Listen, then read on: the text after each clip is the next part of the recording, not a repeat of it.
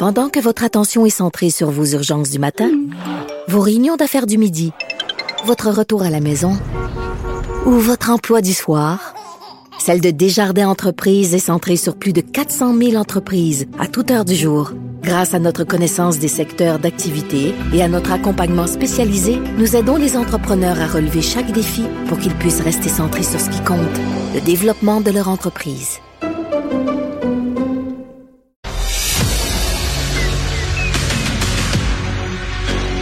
Emmanuel Latraverse. J'ai pas de problème philosophique avec ça. Mario Dumont. Est-ce que je peux me permettre une autre réflexion? La rencontre. Ça passe comme une lettre à la poste. Il se retrouve à enfoncer des portes ouvertes. Là. La rencontre, la traverse, Dumont.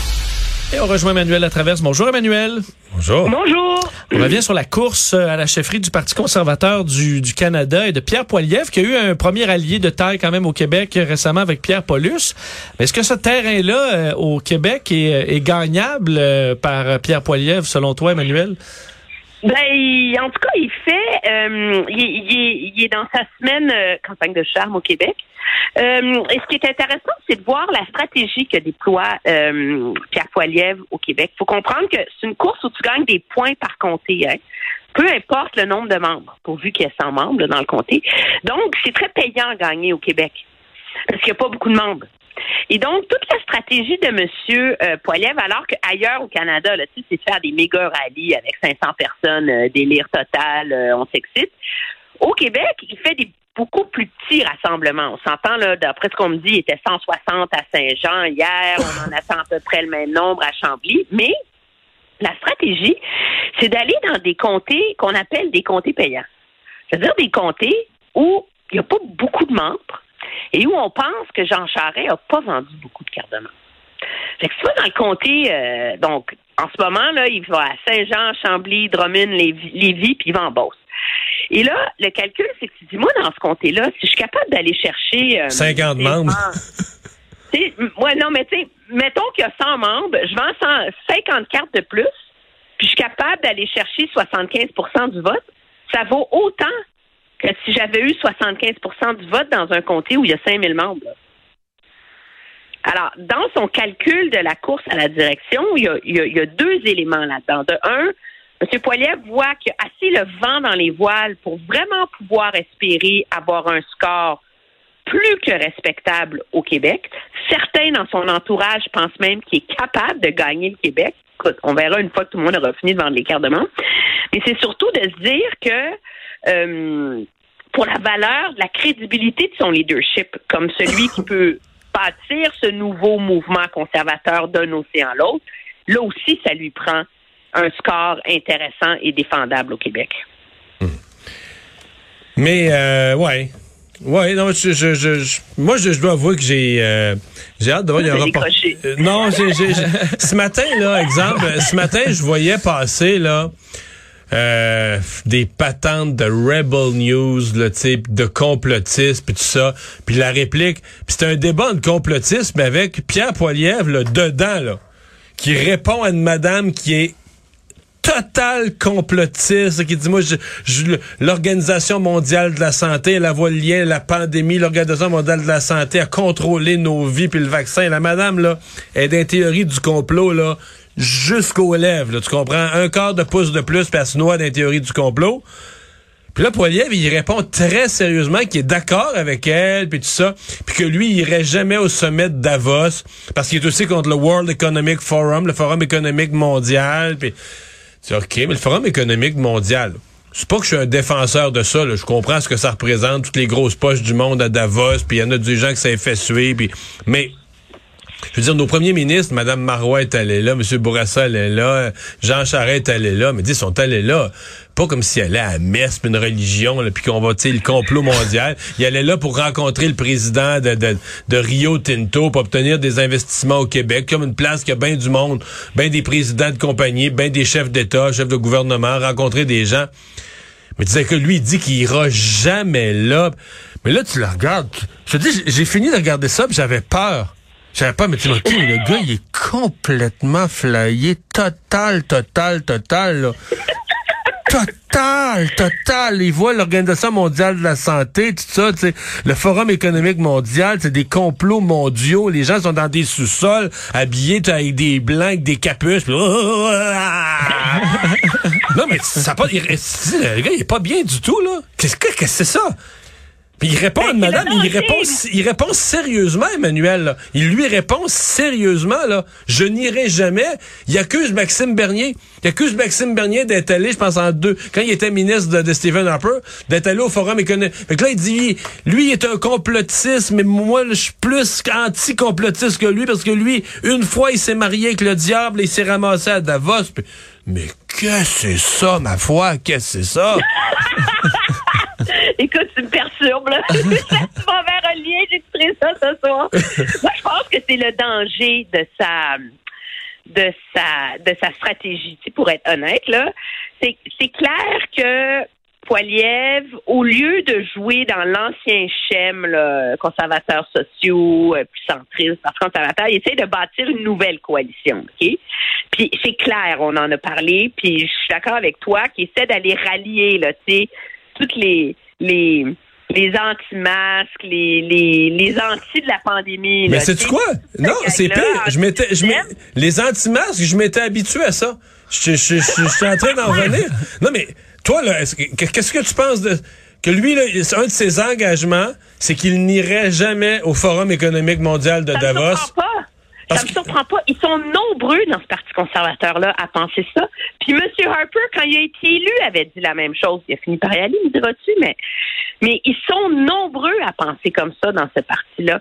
Ils ont une haine de cette organisation de milliardaires gauchistes qui s'imaginent qu'en faisant leur grand pow-wow annuel à se donner des tapes dans le dos, ils vont réinventer le monde.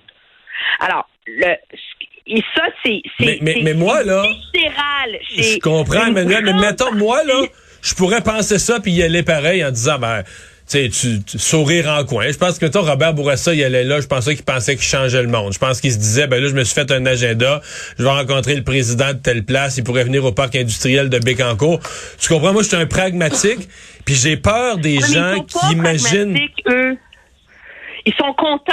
Moi, je pense que le, le succès de Poiliev, c'est que chez les conservateurs de tout acabit, ils sont depuis. Monsieur Harper leur avait comme donné une camisole de force, OK? Mais où, comme il avait du succès, il des élections, tout le monde était content. Puis là, depuis qu'ils sont. que M. Harper est parti, sont pris avec des chefs qui savent pas s'assumer, qui sont gênés d'être conservateurs, qui sont gênés, puis qui essaient juste d'être comme moins épeurants, puis, puis ils s'en ont ras-le-bol, les conservateurs de ça. Ils sont tannés. Puis ajoute deux ans de pandémie, deux ans à, à- de, de, de règles sanitaires, de bien-pensance collective, où les débats étaient interdits. Il y a comme une révolte. Et c'est là-dessus qu'ils capitalisent. C'est- profond, là, que... ne- ne- ne- Tu vois ma divergence là-dessus? Moi, je peux comprendre qu'une personne trouve que les règles ont été trop restrictives et se disent, dans ma définition de la liberté, euh, c'est pas acceptable, c'est aller trop loin, puis ça, ça je, me rends là. Mais si la personne pense qu'à l'Organisation mondiale de la santé, il y a un agenda caché de gens qui sont derrière la pandémie, derrière le vaccin, tout ça est interrelié, tout ça était pensé avant. Sérieusement, quand, quand je, je découvre que des gens pensent ça, je capote et ils me font peur là, à me sauver en courant. Tu dis, OK, OK, OK, OK. Eux autres, ils lisent Dan Brown, là. Ils lisent Dan Brown, ils sont sûrs que c'est vrai, là. Non, non, je suis d'accord avec toi. les complots du le- Vatican, puis tout ça, puis que ils sont sûrs Et que c'est c'est... le problème de Monsieur de Monsieur Poiliev dans, dans mon esprit, c'est que objectivement la réponse qu'il a donnée à ta madame complotiste, c'est probablement la même réponse qu'il aurait donnée à un conservateur très militant, là, tu sais, hardcore, euh, PC euh, tatoué sur le cœur. Mais c'est sa ligne de presse là-dessus. Sauf que le problème, c'est sa complaisance à l'égard de ces franges-là qui sont hyper extrémistes, complotistes, complètement à l'ouest. Et moi, c'est la question que je me pose, c'est est-ce que ça va le rattraper à un moment donné? Euh, comme s'il est élu chef. Euh, c'est- c'est- c'est- cet, accoquinement avec cette frange-là de la de du de la société qui mais est en lui, il train pense ça? Lui, est-ce qu'il dit ça pour manipuler ces gens-là ou il pense vraiment ça, là, qu'il y a des complots mondiaux euh, pensés dans des... De, que- que- quelque part dans les catacombes sous le Vatican, il y a des gens cachés qui ont un agenda. euh, quand, quand je reste pas avec lui, je vais lui demander verbatim, je te donnerai la réponse. De ma compréhension du personnage et de pour l'avoir suivi quand même depuis qu'il est à Ottawa, il est un gars hyper brillant. Il ne pense pas qu'il y a un complot de monde caché dans un sol qui contrôle le monde. Mais quand les gens disent ça, ça. il veut pas les, il les remet pas à leur place en leur disant, Madame, ça n'existe non, pas. parce que non, parce que dans la vision du monde de nombreux conservateurs au Canada, cette espèce de de- d'alliance euh, progressiste euh, des Macron, Trudeau, euh, euh, et- etc. Ouais, mais là, c'est un euh, non, mais- Macron, Trudeau, c'est pas eux autres qui mènent la conférence de Davos. Ils vont en conférence Non, de Davos, là, sont, sont deux amuseurs publics. Peut-être Ouais, Macron. Mario, est-ce que tu as lu le livre COVID-19, la grande réinitialisation? Tu me pardonnes-tu Non, si mais- je l'ai pas lu? Ben non, mais moi, j'essaie de le lire. C'est un, un ennui total, mais je suis assez folle pour l'avoir écrit. Ça a été écrit par le président du Forum économique mondial. Et c'est la thèse de on va profiter de la pandémie pour mettre le capitalisme par terre et reconstruire, tu sais, re- rebâtir en mieux, là, build back better, là. C'est de là que ça vient. Donc, tant pis les déficits, on va dépenser ce qu'il faut, on va, on va reconstruire la société sous de nouvelles bases. C'est de ces cercles intellectuels-là du Forum économique mondial que ça vient. C'est the Great Reset, là, qu'on appelle ça en anglais, là. Alors, c'est pas surprenant que des conservateurs assumés, à droite, c'est pas de l'extrême droite, mais à droite, dire, hey, là, la gauche milliardaire qui contrôle le monde en train d'imposer son agenda politique à nos démocraties, on peut-tu s'y arrêter? Tu parles-tu bien de la gauche là? Tu parlais de la gauche milliardaire qui est aussi euh, pédophile, satanique, puis que dans les sous-sols de pizzeria, il viole, des, Voilà. en- il viole des enfants en série, là. Parce que c'est ça que les gens de Trump pensaient, là.